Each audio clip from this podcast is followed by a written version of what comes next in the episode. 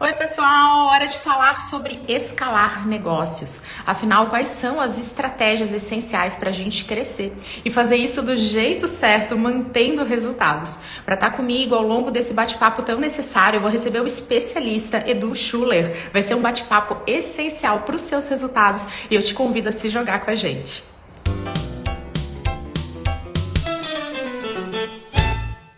Oi, Edu! Que prazer te receber por aqui, bem-vindo! Oi, Camila, tudo bem? Tudo ótimo, melhor agora que você está aqui. Estou ansiosa para o nosso bate-papo. Sei que vai ajudar muitas pessoas e eu vou aprender com você também. Ah, que isso, vamos aprender todos. Também vou aprender com você aí e com certeza as pessoas que estão aqui também podem contribuir com algum tipo de comentário ou algo assim, né? Vamos combinar então, pessoal. Esse aqui é um conteúdo que ele começa ao vivo no Instagram e depois ele vai para o podcast. Então, todo mundo que está ao vivo aqui, aproveita para deixar sua dúvida, fazer seu comentário e contribuir com a nossa discussão, porque assim a gente enriquece tudo que vai falar e também complementa para vocês. Edu, já quero começar te conhecendo um pouco melhor. Conta um pouquinho da sua história, quem é Edu, como é que é esse tema de escalar negócios. Fala um pouco aqui para gente. Boa, maravilha. Então, Camila, uh, eu sempre fui vendedor, né? Eu comecei atuando na área de vendas desde muito jovem, quando eu saí de casa, quando eu tinha 17 anos. Eu não tinha muita experiência, mas era uma pessoa que me comunicava bem. E uma pessoa que se comunica bem, ela consegue se comunicar com os outros e gerar negócio e gerar vendas também. E ali uh, foi o início da minha carreira. Depois eu tive uma formação em marketing. E sempre o marketing e as vendas estiveram muito uh, presentes na minha vida. E eu nunca consegui ver isso como algo diferente. Inclusive nas multinacionais que eu passei, como Grendene, Philip Morris, eu via que às vezes tinha um departamento de marketing, um departamento comercial, e eles não falando a mesma linguagem, e para mim isso não fazia sentido nenhum. Quando um está ali para ajudar o outro, né? É um trabalho que precisa ser em conjunto. E aí, uh, ao longo dessa minha carreira, eu comecei a empreender e montei a Smart, que é uma consultoria de negócios, e a Smart é uma empresa focada em fazer os seus clientes escalarem, utilizando estratégias de marketing, estratégias de vendas, tecnologia e tudo mais que a gente tem à disposição. Então, lá atrás, quando eu comecei, há 20 anos atrás, acabei de revelar a minha idade aqui. Junto, é, eu não tinha 23 anos de carreira aqui, Edu, mas a gente engana bem. Somos jovens. Isso, aqui a gente começou muito cedo, né? Foi isso. É, e aí, é, eu não tinha todas essas ferramentas, todas essas possibilidades mas eu pude entender muito bem qual era o processo de venda. Como que uma pessoa se interessa por um produto ou por uma marca ou por um serviço, como que a atenção dela está conectada naquilo, como que ela desperta o interesse, como ela desperta o desejo de comprar? E aí sim o processo de compra. Então, uh, isso foi evoluindo. Conforme o comportamento das pessoas foi evoluindo. E a gente hoje tem muito mais recursos para conseguir fazer isso de uma forma escalável, que é a grande questão né? A gente buscar crescer, mas num, de um volume muito mais rápido ou muito mais uh, impactante do que o normal e num período muito mais curto de tempo. Gente, internet, né? Nós estamos aqui no digital, então se a gente fosse esperar o presencial, eu estamos geograficamente distantes, talvez esse bate-papo não estivesse rolando. E eu vou trazer aqui também Lu, muito da minha vivência, porque escalar foi um desafio muito grande para mim. E aí vamos lá, que consultoria, nós somos consultores, né? Então a consultoria é um serviço intrinsecamente que não tem escala. Quando a gente está aprendendo assim, falar no MBA de marketing, o que é escala? Qual que é o exemplo que eles dão para um exemplo, para um tipo de nicho, um tipo de negócio, um modelo de negócio que não tem escala? Consultoria, sempre. É um a um. E aí, eu, como consultora, eu já sou infoprodutora, tenho produtos digitais, sou palestrante, então eu vou poder contribuir aqui com a minha própria experiência e quero começar te ouvindo, porque uma dor que eu tinha, vamos lá, aquele momento bem vida real, eu tinha medo de crescer do jeito errado, eu tinha medo de me perder pelo caminho. Então, quero começar te perguntando qual é esse primeiro passo? Por que, que um negócio deve crescer, deve escalar? Perfeito. Ótima pergunta. E eu acho que isso às vezes é uma coisa que as pessoas não param para pensar. Exatamente isso, elas não param para analisar. Então, a primeira coisa que, eh, normalmente, quando alguém me procura para dizer, Du, quero escalar meu negócio, quero atingir outros patamares e tal, a primeira coisa que eu tento extrair dessa pessoa é qual é o motivo que tu queres fazer isso? Ah, eu quero porque eu quero crescer, eu quero porque todo mundo cresce, a gente está sempre buscando isso. Não, isso pode ser um bom motivo, mas não é um motivo real. Se o teu negócio ele tiver três vezes maior daqui a dois anos, daqui a um ano, o que, isso vai impactar na tua vida? O que, que vai impactar de melhor, o que, vai impactar de pior? E aí o primeiro ponto é a gente entender. E as pessoas têm que ter um motivo uh, interno, um motivo, uh, sabe, verdadeiro de por que querem escalar os negócios. Porque tu pode seguir, escalar o negócio, que as pessoas às vezes não entendem, é tu crescer num ritmo muito mais rápido do que o normal. Não é crescer 5, 10% e tal. É dobrar, às vezes, o tamanho de um negócio em um período muito curto. E aí, quando a gente faz um movimento tão intenso assim, ele traz, junto com o faturamento, junto com o sucesso, várias outras questões, né? E a gente tem que estar preparado para isso. Então, inicialmente, eu verifico qual é o motivo que faz com que a pessoa queira escalar esse negócio, né? E se a equipe dela também está preparada para isso, e aí a gente vai partir para a parte da empresa, que é verificar se ela está saudável para escalar. Porque uma das coisas que as pessoas pouco prestam atenção, todo mundo fica muito focado no faturamento, faturamento, eu quero faturar mais, eu quero mostrar, isso está muito ligado ao ego, né? Eu quero mostrar que eu estou faturando mais, eu quero mostrar que eu sou melhor do que eu era um ano atrás. E às vezes elas não param para fazer alguns cálculos essenciais para o negócio. Um DRE detalhado, saber tua margem de contribuição, tua margem de lucro. Então, é um risco muito grande quando a gente pega um projeto para escalar esse projeto e se não fizer antes uma análise financeira, se o projeto hoje está dando prejuízo e a gente escala, a tendência é que esse prejuízo aumente. Isso então, Muito importante, Edu, esse entendimento, gente, de saúde da empresa para você crescer. Eu quero contribuir com duas vivências. Assim, ó, o Edu vai contando aqui como fazer, eu vou falando de quando eu errei miseravelmente, quando vivi isso na pele, que aí vocês vão aprendendo com os nossos erros, que é o melhor jeito de aprender, não com os próprios, com os erros dos outros. Isso aí. Primeira coisa que eu ouvi do meu pai sobre a escolha do meu nome para ser o nome da minha empresa. Então, gente, eu tenho uma equipe, eu tenho muitos clientes, mas sempre existe essa percepção de ser um negócio que eu tô sozinha. Isso é uma preocupação enorme do meu pai. Ele chegou para mim e falou assim: Poxa, aquele né, pai coruja ali junto, aquele desafio de empreender. Falou: Poxa, mas a tua empresa nunca vai crescer? Você nunca vai ser a maior empresa de consultoria se ela levar o teu nome, porque tá ali, já levanta essa objeção. Eu falei: Poxa, mas nesse momento eu não estou preocupada em me tornar a maior. Eu quero me tornar a melhor. Eu escalo depois. Primeiro, eu tenho que garantir que eu gero resultados e tal, mas isso tem uma relação com esse ego, com essa questão de provar. E Edu, uma coisa que eu vivi na pele como infoprodutora, quando a gente começa a participar de mentorias das plataformas, é descobrir que certos números, eles são muito expressivos em outros infoprodutores, mas não tem lucro.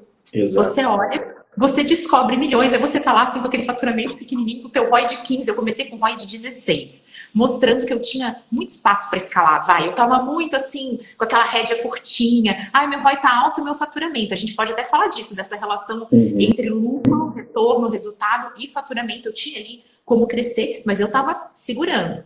E muito impactada com o número de outros colegas da, da, do mesmo nicho, infoprodutores. Daqui a pouco, quando eu fui ver, eu falei, o quê? Mas você praticamente empatou esses milhões todos. Quanto é que você botou no bolso no final? Ah, não, esse aqui quase que não rola.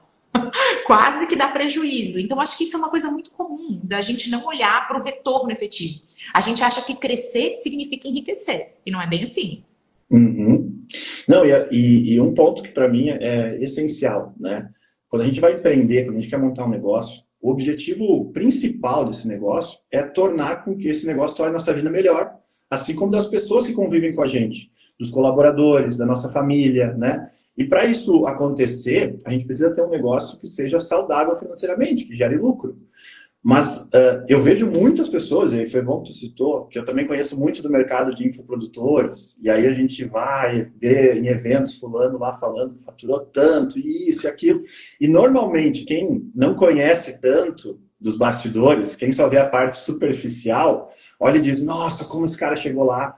Não sabe que às vezes ele chegou lá sem praticamente ter resultado financeiro nenhum.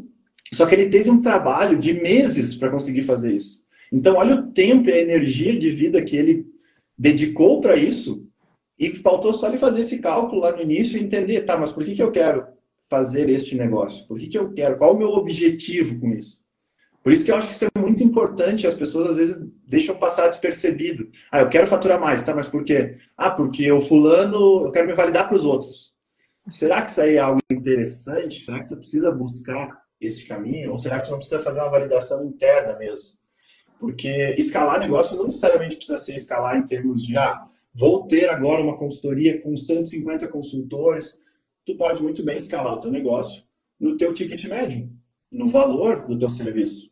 Ah, mas já vamos aí, já vou lançar a braba. Quais são as formas da gente escalar, então? Não tem só crescer o número de clientes. Fala um pouco. Pô, abre a cabeça da galera. Boa, vamos lá então. As pessoas sempre têm a ideia de que escalar negócios é tu buscar sempre vender mais. Se tu tem um produto, tu vender mais produtos. Se tu tem uh, serviço, vender mais esse serviço.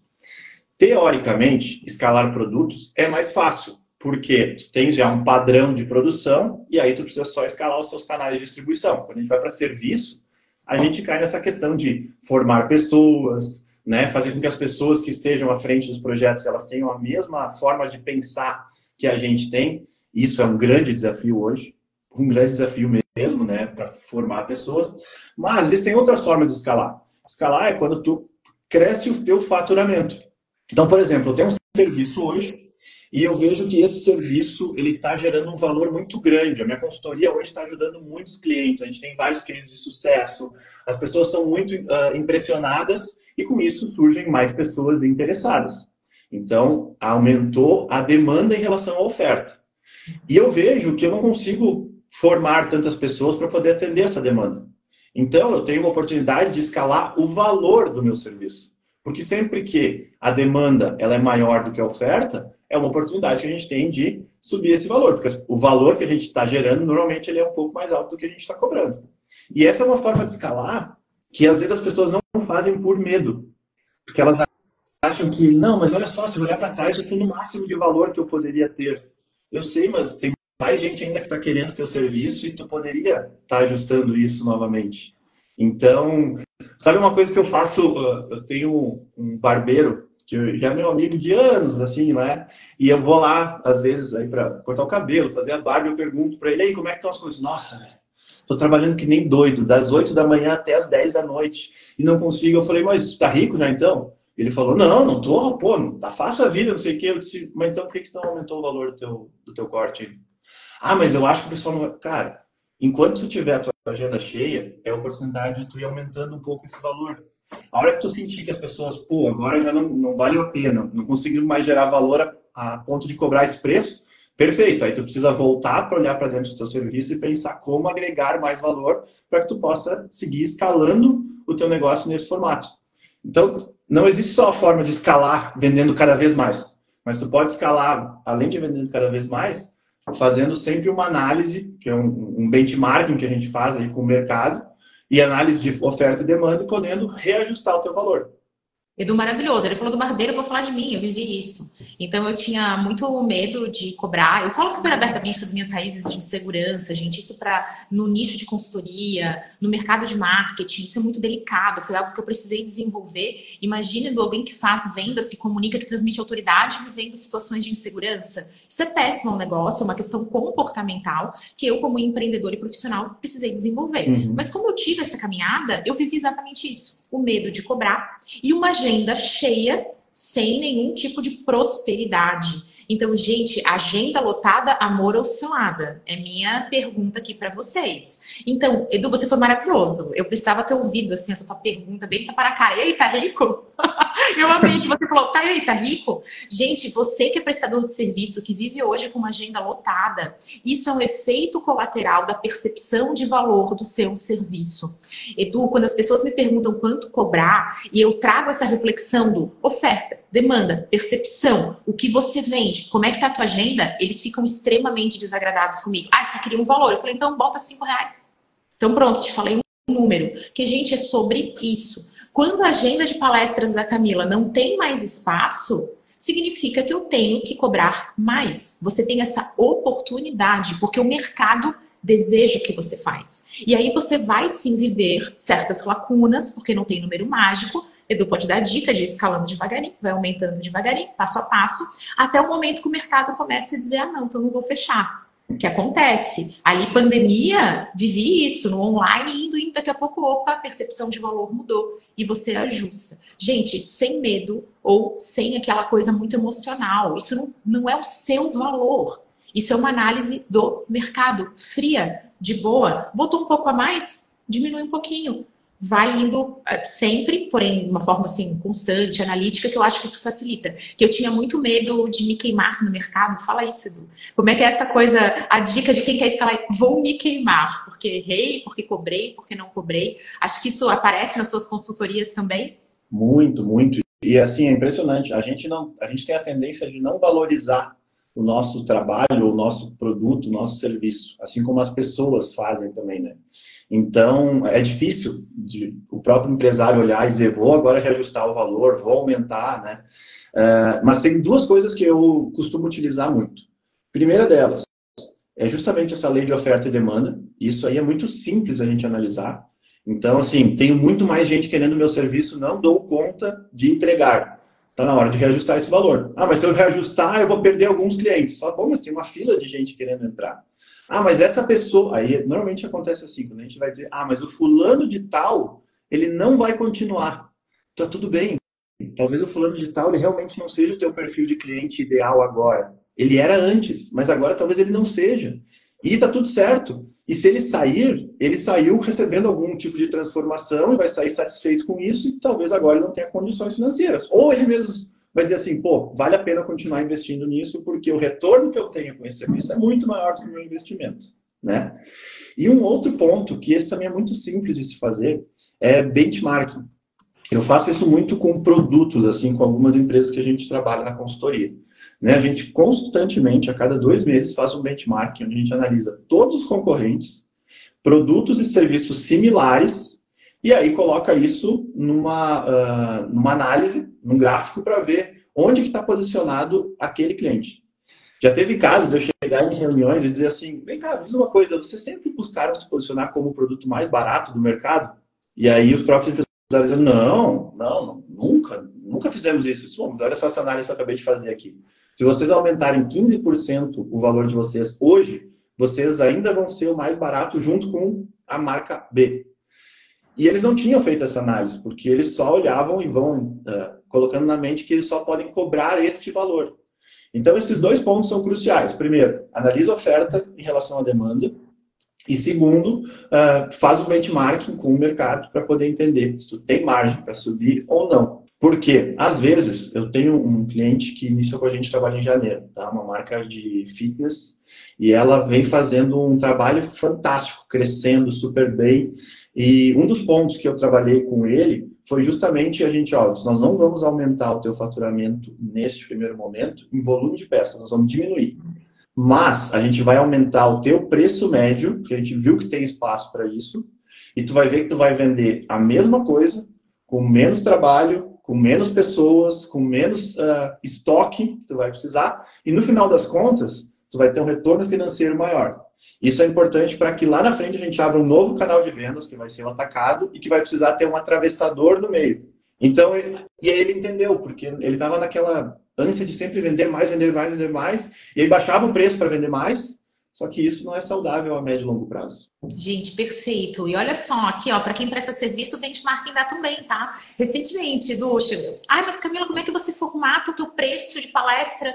Falei, olha, gente, é através do mercado, é, isso aqui é o que é cobrado, assim, tal, para tal região.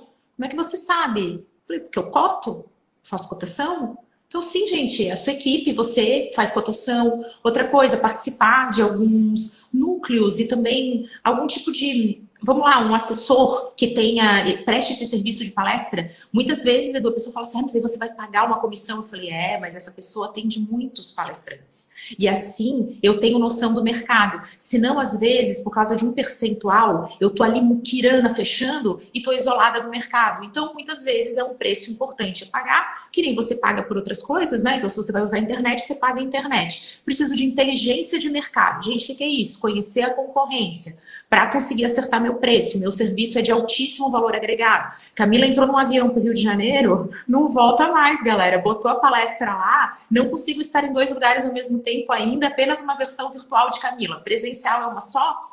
Então, vale a pena que eu conte com esse parceiro, com esse fornecedor, que me ajuda a balizar o meu preço e dizer, Cami, olha só, o cliente fechou com outro palestrante, que cobrou tanto e entregou tal coisa. Ele não está fazendo uma coisa antiética, gente. Ele está ajudando a todos, assim como todo mundo que está lá está ciente dessa troca. Então, normalizem isso. Não se sintam, ah, porque fulano cotou comigo, faz parte, cote com ele também. Então, se uhum. joga e normaliza essa situação. Exato, isso é uma pesquisa de mercado. A informação está ali, a gente precisa. A gente só não consegue fazer nenhum movimento estratégico se não tiver dados e informações. E hoje está cada vez mais fácil a gente ter acesso aos dados e informações sobre o mercado. É só fazer.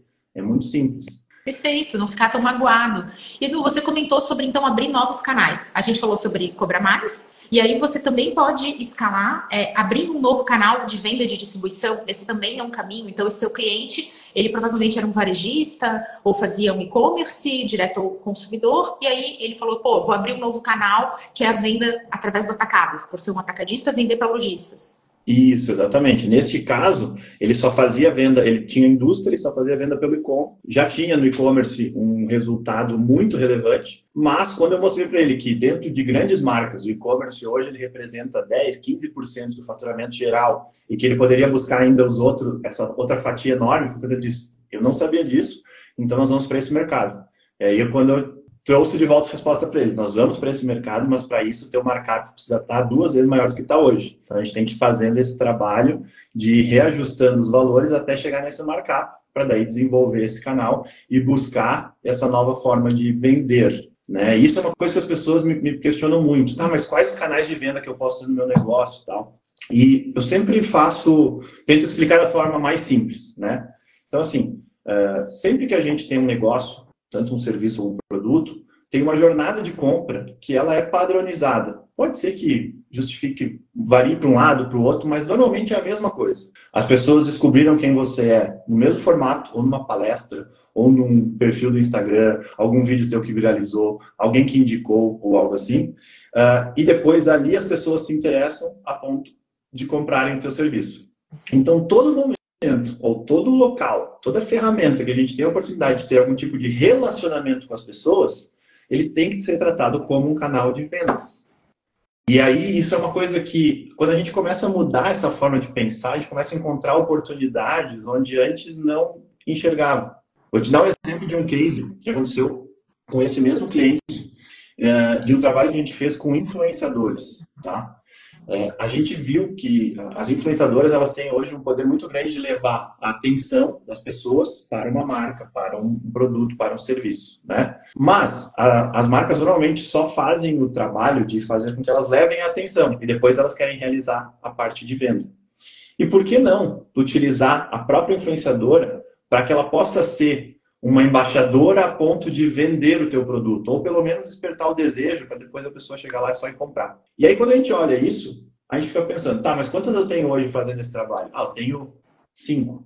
Mas por que tu tem só cinco? Ah, porque eu não tive muito tempo de selecionar e tudo mais. Mas olha só, ser influenciador hoje é uma das uh, profissões que, uh, principalmente a nova geração, mais almeja. E se a gente se colocar como marca, que vai justamente formar as pessoas para se tornarem influenciadoras e se tornando influenciadoras, podendo vender a nossa marca e podendo receber algo ou monetizar algo por isso. Pô, não tinha pensado nesse formato de escala. Pois é, exatamente isso que eu quero. A gente vai usar as mesmas estratégias de infoproduto para captar uma quantidade grande de pessoas. A gente vai formar essas pessoas e cada uma dessas pessoas, no final, vão ser vendedoras do nosso produto. Então, algo que antes era visto só como, ah, é algo que eu preciso para marketing, ela se torna um canal de vendas muito poderoso, muito poderoso mesmo. Teve casos de meses e campanhas que a gente fez que só este canal representou 48% do faturamento do negócio. Então, às vezes a oportunidade está na nossa mão. É só a gente treinar o olhar para ficar questionando. Mas como eu posso fazer diferente? Será que essa é a forma mais inteligente de fazer? Será que eu não tenho outro formato de fazer o que eu faço hoje? Perfeito. Basicamente é isso. É um exercício criativo, gente. A criatividade é isso. Como que eu faço isso diferente? A criatividade não é um dom. Não é uma coisa que você fica assim, meu Deus, Camila Edu, como vocês são excelentes estrategistas criativos, como vocês pensam de uma forma que ninguém pensa. É só treino. É treino e desenvolvimento. E aí você vai ficando cada vez mais fera nisso. Então, você sabe que eu tenho um cliente também, é do mercado fitness, ele iniciou com produtos super pioneiros e desenvolvidos com bastante preciosismo, então uma alta entrega ao mercado. Estruturaram e-commerce e quase quebraram a empresa. Justamente porque e-commerce para o consumidor final tem muito, muita necessidade de investimento, gente. Em outras palavras, custa caro. E claro que no início não vai vender tanto e vendia muito menos do que as projeções uma nova marca. A gente aqui, profissional de marketing, domina isso muito bem, sabe que não é um milagre. É, o consumidor precisa conhecer o, branding, essa construção da marca é importante, gente, muito mais do que o teu produto. E aí, aquela dificuldade. Primeiro movimento, gente, foi abrir o, essa entrada em supermercado. farmácia, padaria, foi para diferentes canais que são outras empresas que topavam esse risco, que compravam um volume muito maior, que ao invés de comprar três itens, compravam três caixas. E aí conseguiram financiar esse consumidor final que ainda tem. Outra forma foi perder esse medo do relacionamento com o influenciador. Então, aquela coisa de, ai, tem que escolher nos mínimos detalhes, tem que dar match em tudo. Não, mas essa teve uma vez em 2015 que ela fez um post que eu não acho legal. Não, não tô falando para ser totalmente vida louca, gente, mas assim, se soltar um pouquinho mais, se permitir e começou a fazer seeding. O que, que é isso? É envio de produto. E muitas dessas influenciadoras começaram com a marca com 10 mil seguidores, porque eles procuravam muito pelo jeito da pessoa. Então, era muito assim a personalidade. E hoje, tá com 700 mil, batendo um milhão e meio no TikTok, onde cresce mais rápido, e cumprindo esse papel de embaixadoras. E sabe o que eu acho muito massa, gente? Para você que tem uma marca e tem a chance de entrar no novo canal, então ir para um novo nicho, para um novo segmento. Então a Camila vai criar alguma coisa para dentistas, sabe? Ela vai ser descoberta para além da sua bolha. Isso faz a sua marca ser mais conhecida. Então eles com os produtos fitness, Edu, muitas vezes assim, ó, a pessoa ia lá, procurava no Google, entrava no e-commerce, não conhecia e embora. Quando você vê na farmácia, vê no supermercado, vê na loja de produto natural, vê na academia, você começa a falar: opa, isso é para mim. Isso é exposição de marca, gente. É a mesma coisa que você ter outdoor, ter propaganda, ter rádio. Você fica vendo aquele produto. Isso ajudou demais sem ter investimentos de marketing. Nunca foram para TV aberta, mas o fato de ter aberto esses canais tão diferentes aumentou a exposição, aumentou o resultado também. Com certeza. E tu falou uma coisa, eh, Camila, que eu até notei aqui, que é algo que eu sempre trago, uh, tanto nas palestras quanto nas consultorias, é de que marca ela vale mais do que produto ou serviço. E aí, se tu for parar para analisar, a maioria dos empresários, principalmente quem é da indústria, eles se focam 80, 90% do tempo da energia do investimento em produto e 10% em marca. E aí eles estão sempre querendo melhorar o produto, deixar o produto ainda mais uh, uh, moderno e ainda trazer mais tecnologia. E eu não estou dizendo que não é para fazer isso. Se não, se tiver só a marca e o produto também for ruim, a gente não consegue a médio e longo prazo manter um resultado. Mas uh, as pessoas precisam dedicar aquela mesma energia, o tempo, o investimento financeiro que elas fazem em produto e no processo produtivo para a marca. Porque hoje o que diferencia se tu pode escalar em valores ou se as pessoas vão desejar os seus produtos para que tu possa vender muito mais do que tu vende hoje, é justamente o teu posicionamento como marca. É isso que faz diferença. Camiseta preta, eu tenho milhares para escolher. Ah, mas uma tem uma costura invisível, mas uma tem não sei o que. Tá? Alguns detalhes, mas o que vai definir o que a pessoa quer mesmo vai ser a marca que está por trás, o que, que ela representa, quais os conceitos que ela traz. E a gente precisa trazer esse ponto porque, por mais que se fale muito nisso, no dia a dia e na rotina não acontece essa dedicação pela marca. Não. Não sei se tu também enxerga isso aí, assim como eu. Vamos lá, gente. Olha só, vou trazer, vou trazer, um lado técnico, então, pronto, vamos falar para convencê-los, né, de que isso não é uma opinião da Camila e do Edu, isso é um fato consumado.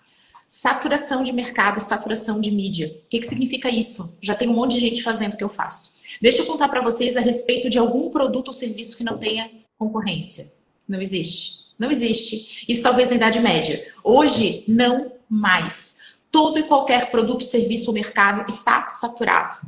Todo e qualquer canal de mídia. Ai, Camila, vou para o TikTok. Também está saturado, também tem algoritmo. O que, que significa o algoritmo? É uma barreira para lidar com a saturação, que é o fato daquilo estar repleto de pessoas, de marcas, de criadores de conteúdo. O que, que você faz quando você encontra uma realidade como essa? Você constrói marca. É como uma equação na escola. Cx maior que tá, tá, tá. É a mesma coisa, é um if, é um C. Se há saturação, eu vou dizer que todos os mercados estão saturados, você deve desenvolver a sua marca. Um bom produto não vai conseguir porque ele não cumpre os atributos, os requisitos necessários. Então, ai, Camila, não, a Camila e o Edu falaram que não pode ter produto bom. Não, a gente está dizendo que isso sozinho não vai bastar. E você vai ter um excelente produto que vai ficar parado e você vai ter úlcera e um monte de coisa emocional, porque isso dá uma raiva dentro da gente. Quando nós temos a melhor coisa, isso vai te contaminar o espírito e você não vai conseguir, você vai perder espaço para gente pior. Então, desenvolva sua marca. E posso citar aqui, né, Edu? Porque não? Vamos falar dela, Anira. Anira fez uma coisa que é a construção de marca, é, que pode ser um ponto de, de começo para todo mundo aqui, que é você expor. Primeiro passo da Anitta era fazer, era aparecer. Ela era rainha da collab, fazia com um monte de gente. Você ficava, meu Deus, essa mulher uma hora tá no sertanejo, uma hora tá no eletrônico, uma hora tá não sei o quê. Por quê? Ela pensou o seguinte: eu preciso acertar. Para acertar, eu tenho que tentar. Então, vou levar a exposição eu vou desbravar novos mercados. Mercado latino, mercado coreano, mercado. Tá cheio de nichinho por aí. Em algum eu emplaco. Na dúvida, eu vou me aliar. Então, a collab é uma maneira disso que a gente está comentando aqui. Você entra em outros canais, você fala com novos públicos e esse desenvolvimento de marca pode ser para você que está assim pensando como é que eu desenvolvo marca? Exposição. É quando eu e o Edu vamos palestrar nos eventos, né, Edu, que a gente nunca foi, a gente se conheceu num evento para publicitários. Então, o que, que a gente estava fazendo lá? A gente estava construindo a nossa marca, uhum. nos expondo para novos profissionais. Então, gente, exposição tem que fazer. Recado dado. Perfeito.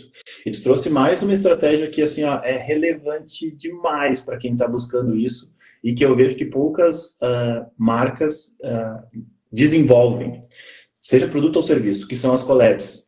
Né? Quando tu trouxe ali o caso da Anitta, ela fazendo essas collabs com pessoas de outros países, ela fez com que as pessoas conhecessem ela, que tinha um monte de gente que nem sabia quem ela era. Ela fez uma transferência de autoridade, né? Quando tem lá, uma, ela faz uma collab com uma marca, um outro cantor que já tem a sua relevância também, e ela faz uma música bacana, a partir daquele momento, os fãs, os espectadores, os seguidores daquele cantor conhecem ela e a tendência que eles gostem dela é muito maior, porque ele veio através dessa pessoa. E isso com marcas é muito forte. Tem um cliente meu que é a Melissa, né, que a gente já trabalha nove anos juntos, e eles usam isso de um jeito assim excelente. Ah, precisamos entrar no mercado francês. Pô, lá na França ninguém sabe, talvez, ou ninguém sabia antes quem, quem era essa marca, uma marca brasileira. Tá, mas como que a gente consegue entrar?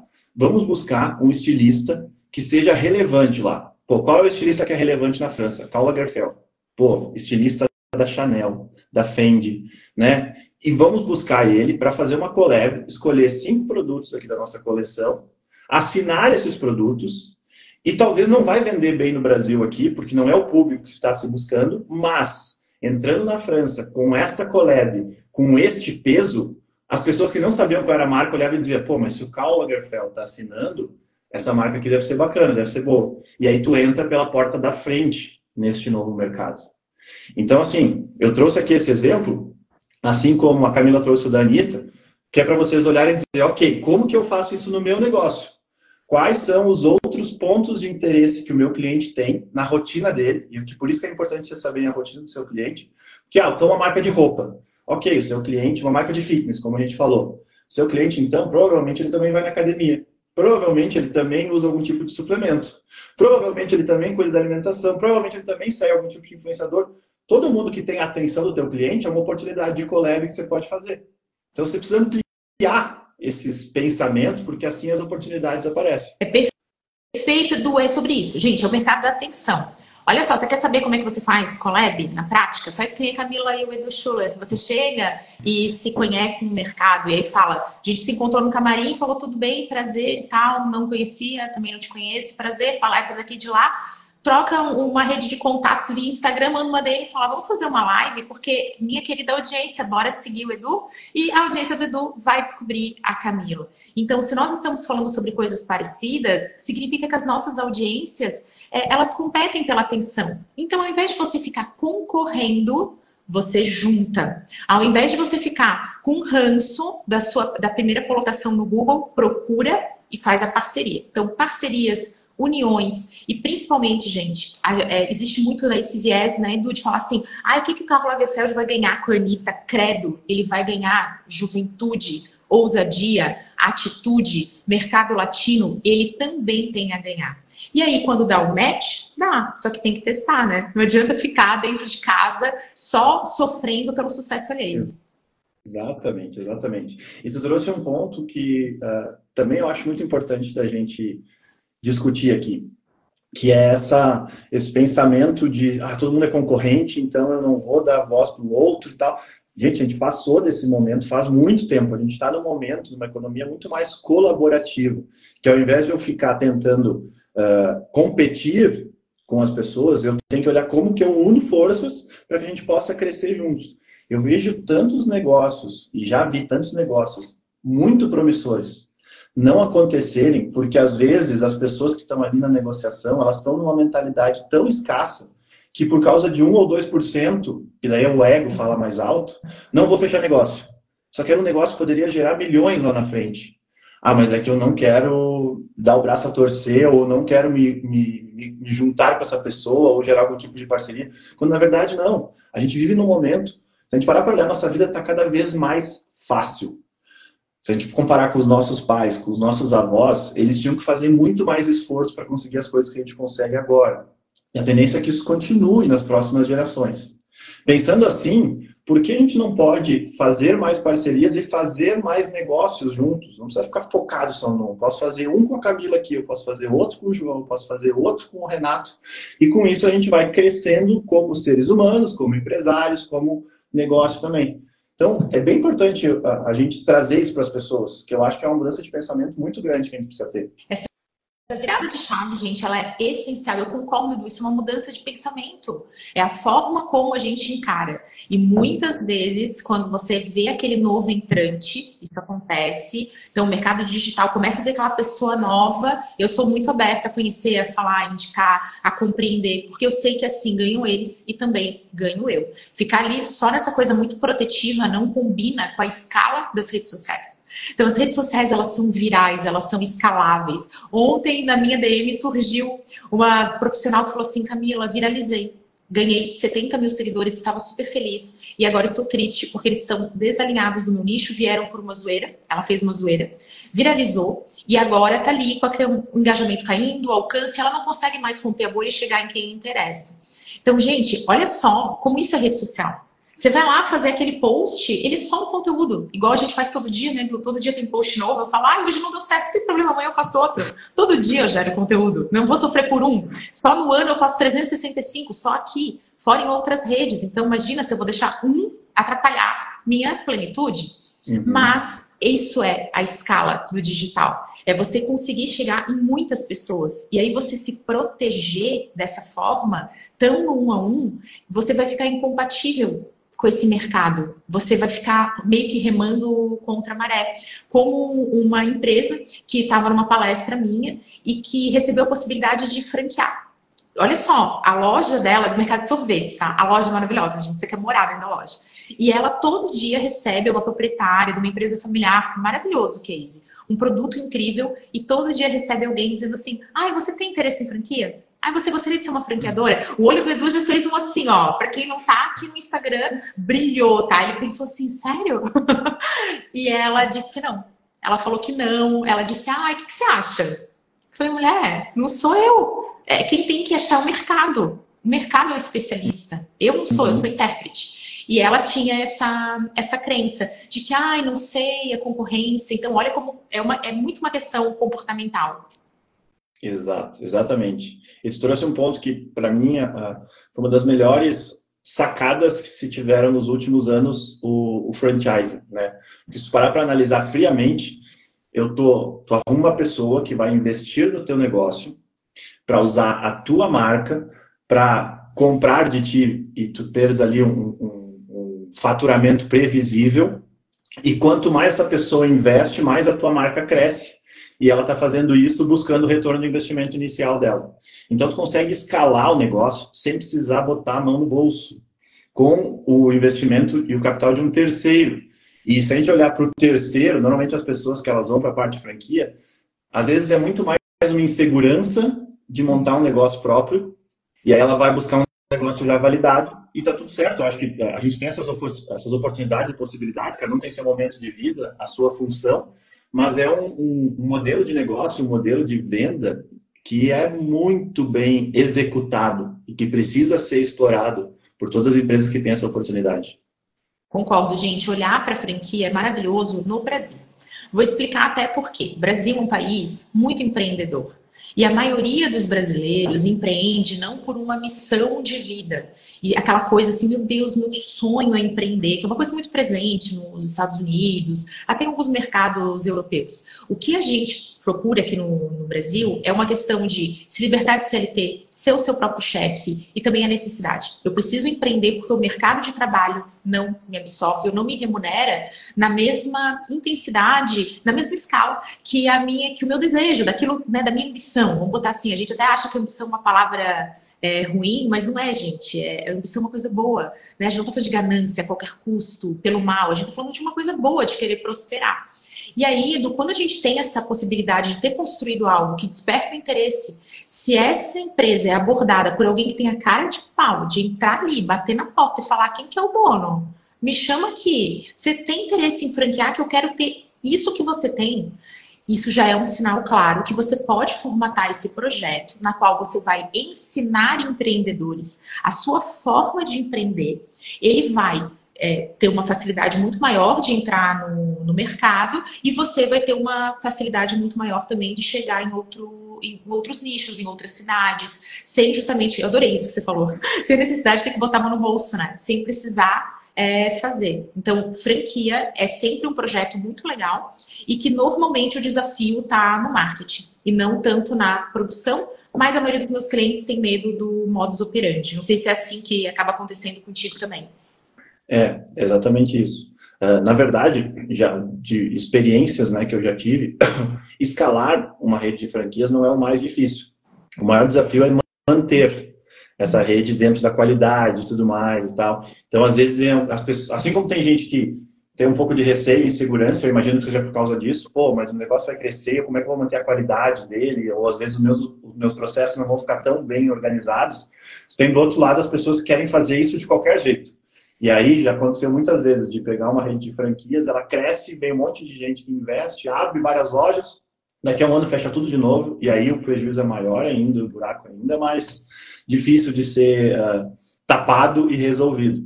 Então, é um canal que é super importante é um, é, para a marca, tem vários benefícios, tanto de branding como de escala, como de previsibilidade, né, como a gente falou, Uh, mas ele precisa ter uh, o compromisso e a responsabilidade de mantê-lo depois da forma mais saudável e como franqueado satisfeito. Que isso, para mim, é o principal indicador de uma rede de franquias. Franqueado satisfeito, ele abre duas, três, quatro, cinco, seis, ele fala para os amigos, ele faz o primo abrir uma franquia e tal. Agora, pega uma rede de franquias que o franqueado não está satisfeito.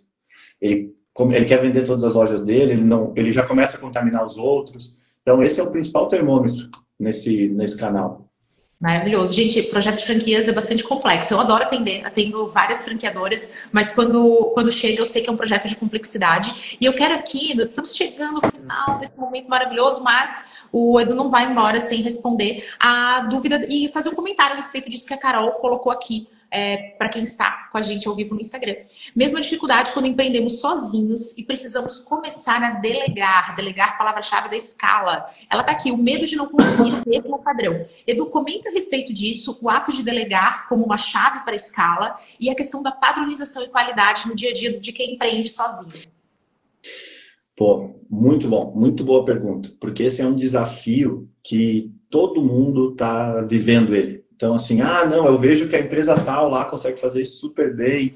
Às vezes, quando a gente está olhando só no palco, né, ou só com a visão do espectador, sim, mas internamente ela pode ter uma série de dificuldades. E um ponto importante é, hoje, inclusive, saiu um Rio meu que eu estava falando disso num, num, podcast que eu participei. Uh, a gente não constrói nada grande ou incrível sozinho. Quando a gente está sozinho, a gente chega numa limitação que não vai conseguir. Você não tem, você vai ter 24 horas como todo mundo aqui tem. E aí, para conseguir uh, fazer com que as coisas continuem crescendo, você vai precisar de pessoas. Para fazer algo incrível de uma ideia de negócio que você conseguiu validar, você vai precisar de cada vez mais pessoas, e pessoas engajadas nesse mesmo propósito. Né? Uh, tem muitos empresários que eles se viciaram em não delegar, não porque não tem, às vezes, um recurso disponível ou porque não tem pessoas qualificadas Muitos empresários, às vezes, eles não delegam porque eles estão alimentando o ego deles. De, ah, eu preciso me sentir sempre útil, eu sempre tenho que ser necessário. Eu quero que as pessoas venham me perguntar as coisas, eu quero que elas venham pedir a minha ajuda, eu quero que. E, na verdade, isso aí talvez seja o maior obstáculo que tu tem para fazer o teu negócio crescer. Tu precisa fazer com que as pessoas tenham autonomia, tenham confiança, tenham coragem de arriscar no teu negócio. E para isso, a gente vai ter que correr alguns riscos, riscos controlados, mas a gente vai cometer alguns erros, as pessoas vão cometer alguns erros. A tua forma de pensar é diferente da forma de pensar do outro. Então, muitas vezes as pessoas não delegam porque ela, ah, é mais fácil se eu fizer mesmo. Já tentei duas ou três pessoas e aí eu ensino elas, elas fazem de qualquer jeito, eu venho aqui, eu resolvo, então eu acabei fazendo. Mas às vezes tem que continuar nesse processo de aprendizado, porque daqui a um ano, aí não vai nem precisar mais se preocupar com isso. E aí aquela pessoa vai fazer. E quando tu começa a ter, como empresário, como líder, tempo livre, tu começa a ser mais estratégico. Então tem uma frase que eu uso pra caramba, que é, enquanto tu está preocupado em fazer o teu negócio andar ou funcionar, quem está preocupado em fazer ele crescer? Porque tu precisa ter tempo para olhar para frente, buscar estratégias, encontrar qual é o próximo passo, qual é o próximo caminho que tu quer seguir, buscar referências no mercado, buscar referências de outros segmentos. Eu costumo dizer para as pessoas que normalmente uma oportunidade de crescimento, de growth, assim, ou de escala de negócios impactante, ela não está dentro do teu segmento. Se tu olhar para o teu segmento, ah, eu estou no segmento, eu sou um advogado. Aí eu vou olhar o líder de mercado ali da minha região e eu vou seguir a mesma estratégia dele. Vai dar errado? Não, vai dar certo, mas tu vai crescer de uma forma linear. Talvez tu precise olhar para outros segmentos e aí ver algo de alguém que é um arquiteto ou um, algum outro mercado ou de produto mesmo. E aí olhar e dizer, nossa, como essa pessoa cresceu tão rápido? E se eu fizesse isso no meu segmento? Aí vai ter algumas pessoas que vão dizer, tá doido, nunca ninguém fez isso, não inventa história. Quando alguém te disser isso, tem uma oportunidade aí. Continua firme nessa tua estratégia. Tenha coragem para continuar com ela, porque aí provavelmente lá na frente tu vai conseguir um case que ninguém fez. E aí, no início eles vão duvidar, depois eles vão reconhecer e no final eles estão te copiando e fazendo a mesma coisa perguntando o que, você fez maravilhoso a respeito de atitude. E Edu, eu posso falar mais uma vez, eu sou sempre case nas lives, porque não tem problema nenhum em assumir isso. Eu tinha muita dificuldade em delegar, devido a, mais uma vez, a raiz da insegurança. Se eu delego e alguém faz melhor, qual o meu valor? Quem é inseguro duvida do próprio valor e busca a validação do seu valor de forma externa. Então, o ato de delegar me colocava em risco. Por isso eu sempre centralizava. Comportamento centralizador, gente, procura a questão comportamental. E lembra que hoje, no momento em que escalar é importante, atenção é, é importante, romper bolhas, buscar novos nichos, quais são as perguntas que eu me faço? Eu faço isso bem? Se eu não faço bem, eu não vou ser a melhor pessoa a fazer isso. Porque a excelência tem que nos conduzir e os mercados estão saturados. Segunda coisa, eu faço isso rápido?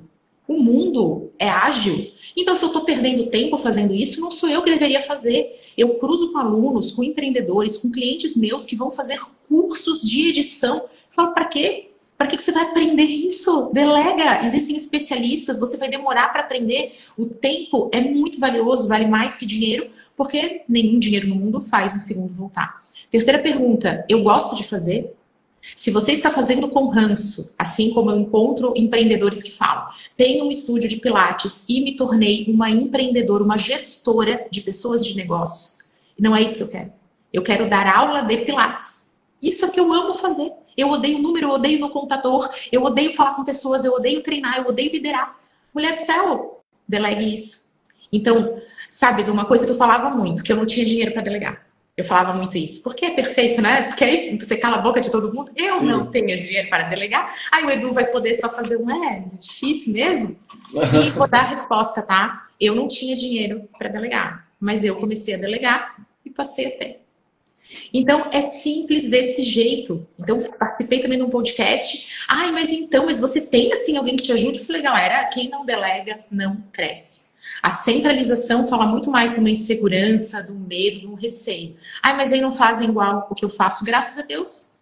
Tudo que a minha equipe faz de diferente me leva a um teste, me leva a uma oportunidade. Geralmente, quando eu falo assim, tá bom, vamos lá, vamos fazer desse jeito, não é o jeito que eu faria, mas faz, aquilo dá certo. Porque uhum. novas pessoas me descobrem, me veem. Mais uma vez, exemplo da Anitta. Ela vai lá e fala, ó, oh, vou por esse caminho aqui. E aí você é descoberto de uma nova maneira e isso é muito positivo para os nossos negócios. Uhum. E até assim, usando o mesmo assunto, a, a gente está olhando a parte de delegar, de equipe e tudo mais. Às vezes, uh, tu pode delegar com um parceiro de negócio. Tu pode ter um sócio que vai te complementar naquelas coisas que você não sabe ou não tem a personalidade de fazer, a habilidade, nem a paciência de fazer. E isso aí também é algo que as pessoas às vezes deixam de fazer pelo ego. Uh, eu hoje, nenhum dos meus negócios eu opero sozinho. Todos eles eu tenho sócios. Porque eu entendi que eu preciso que eles façam uma parte para que eu esteja fazendo outra, e isso me permite hoje ter seis negócios diferentes. Se eu tivesse focado só em fazer a mesma coisa o tempo inteiro e não ter ninguém me ajudando né, a dividir esse peso, esse fardo, esse desafio e as alegrias também, eu estaria sempre fazendo exatamente a mesma coisa. Então, às vezes, não é o delegar só no sentido de, ah, não consigo contratar ninguém. Será que não está na hora de tu buscar alguém para te ajudar a fazer esse negócio crescer? Ah, mas eu vou dividir uma parte do meu negócio. Ok, se teu negócio triplicar de tamanho, vai ser melhor do que tu ficar inteiro do jeito que está pequeno hoje. Então, também, assim, quando a gente traz delegar, pede ajuda, busca pessoas que vão te agregar, que vão te impulsionar a crescer. Que é isso que hoje mais trava as pessoas uh, de fazer seus negócios escalarem, inclusive. Maravilhoso, Edu. Gente, é sobre isso. É esse olhar da possibilidade, da abundância e não da escassez. E se eu tiver que dividir, tá? E se você multiplicar por 10? É a mesma coisa, é uma forma de olhar, de encarar. E aquilo onde a gente foca é para onde a gente vai, que nem pedalar bicicleta. Você só vai para onde você está focado. Se você focou em crescer, crescer é uma consequência. Você focou em dividir isso, ai, não vai sobrar, vai faltar. É mais ou menos por aí que você vai também. Exato. Edu, que inspiração conversar com você. Eu amei cada minuto, aprendi demais. Muito obrigada por ter estado aqui com a gente. Camila, eu te agradeço o convite, foi muito legal. Olha, eu sinto que se a gente tivesse ainda mais duas horas, a gente poderia continuar ainda discorrendo de vários assuntos, porque agora tu já me veio outros insights e tal. Então, mais para frente, de repente, a gente marca uma outra live, né, com, o pessoal aqui, traz outros assuntos, continua discorrendo, porque eu acho que tem muita coisa aí para a gente compartilhar. Obrigado mesmo pelo convite. Foi um match de milhões. Topo, tá? Me sinto pronta que venham muitos mais encontros para a gente levar essa visão de trazer escala para os negócios. Eu amei. Obrigada. Pessoal, um super beijo. Até a próxima. Tchau, gente. Até mais.